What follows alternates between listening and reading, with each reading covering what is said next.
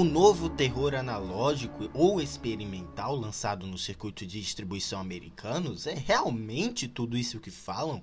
Realmente é o filme de terror mais assustador do ano? Você fica sem dormir por dias assim que dar o play nessa produção?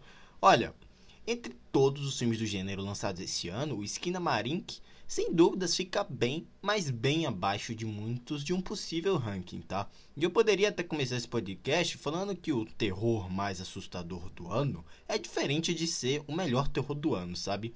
Mas tudo que me foi entregue aqui em Skinamarink, sendo enquadramentos sem sentidos e 1 hora e 40 de puro vazio, sinceramente não é o melhor filme de terror do ano e nem o mais assustador, tá? Eu entendo todos que gostaram, bem como reafirma a ideia que esse podcast se trata da minha opinião, tá? Então eu entendo que a atmosfera criada aqui com aquele chiado inconveniente, os enquadramentos para gerar uma desorientação proposital, sem revelar muita coisa, né? Tenho interessado muitos do que amam terror analógico ou experimental. Que, para quem ainda não sabe o que significa, imagine o seguinte, tá? Imagine se lançassem aquela. Se lançassem no cinema aquela fita amaldiçoada repleta de imagens bizarras lá do clássico filme do chamado. Na minha opinião, eu gosto muito mais quando esse subgênero do horror é usado como um elemento narrativo dentro de uma história, como foi com o chamado, tá? Do que realmente uma produção inteira com essa proposta creio eu que a escuridão, né, aqui, né, servindo como uma temática, realmente foi bem estabelecida, como se realmente o medo do escuro de uma criança tivesse sido transplantado para a tela, sabe? Um pesadelo mesmo. Naquela ideia de que se você olhar muito para o escuro, você vai acabar vendo coisas que não necessariamente estão ali.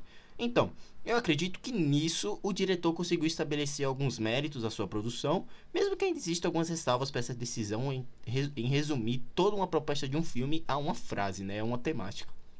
Mas enfim, é tudo muito lento, tudo muito chato, na minha opinião. Eu achei um marasmo, galera, que eu acho que não mereciam quase duas horas de, de duração aqui, sabe? Tudo bem, vai de acordo com o gosto de cada um, né? Se você vai curtir, a, se você curte a proposta ou não. Mas é fato que se você curte esse tal subgênero, né, o experimental, você deve adorar o skin da Marink, sabe?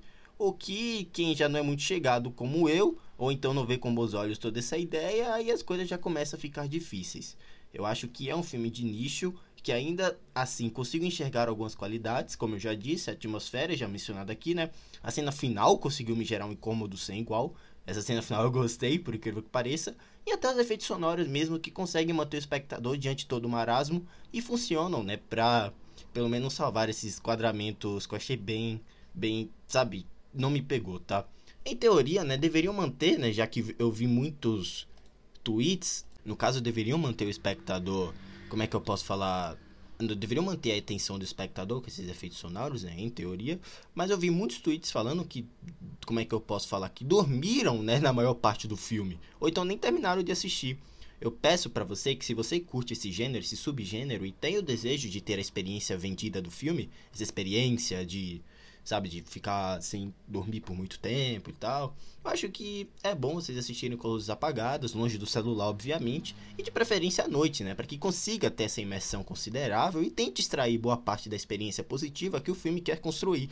Eu acredito que o Skin Marine teria se saído muito melhor como um curta-metragem. Uma pena que tal formato não agregue tanto audiência e público quanto longa, mas até um game eu acho que funcionaria, sabe? No estilo Visage.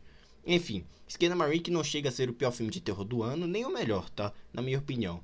Mas certamente não é para todo mundo e talvez se você não for entendendo a, a, tal proposta e apenas se baseando na internet, acho que você pode acabar se frustrando um pouquinho. Para quem não sabe, duas crianças acordam no meio da noite e descobrem que o pai sumiu e que todas as janelas e portas de sua casa desapareceram. A história do filme não vai além da já dita aqui e é bem difícil até estabelecer uma sinopse para chamar a atenção. Enfim, tem boas ideias, mas não conseguiu me cativar. Eu entendo quem gostou, mas realmente não foi para mim. Eu acho que o Skin Marik tem ótimas ideias, sabe? O diretor consegue criar essa tensão, essa atmosfera que eu acho que consegue te prender em meio a duas horas de filme de imagens, né? De, poxa, enquadramentos que para mim não fez o menor sentido. Mas ok, funcion... acho que funcionou dentro da proposta, da proposta que ele quis estabelecer. E enfim, é uma pena ser tão lento, é uma pena ter esses enquadramentos que realmente não me ganhou. Ou então, enfim, né? A última cena para mim, poxa, foi sensacional. A última cena desse filme para mim é a melhor, né? É a melhor de duas horas de duração. Ali, aquela cena sim, eu achei da hora, mas uma pena, né? Skin Marink fui pela internet, acabei me frustrando um pouquinho, mas se você gostou, não. Galera, não, não tem problema, sabe? Se você gostou, me deixa um feedback. Eu, eu quero até saber como você gostou, por que você gostou. E comente também sobre como o filme é bom para você. Me deixe lá no Twitter com minhas opiniões de filmes, séries e jogos, assim que eu tenho contato com eles, né? E na Cashbox também com meus podcasts de games e reviews exclusivos sobre a temporada de, premia de premiações que deve estar começando e também sobre os eventos da cultura pop como a CCXP, tá bom? É isso, vou deixando vocês por aqui mais uma vez, tá? É um podcast sobre a minha opinião. Eu entendo se você gostou, mas Esquina Marine que eu acho que poderia ser um pouquinho melhor, sabe? Mas enfim, é isso, vou deixando vocês por aqui, galera. Um grande abraço e até a próxima. Tchau!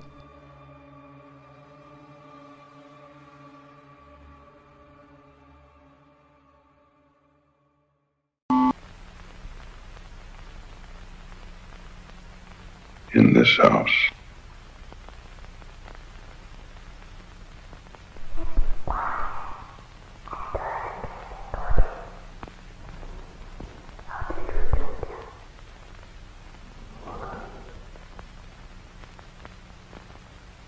This house.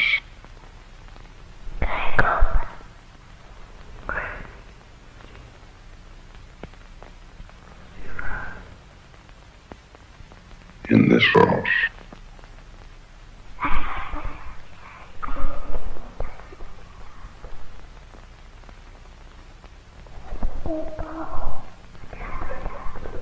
In this house.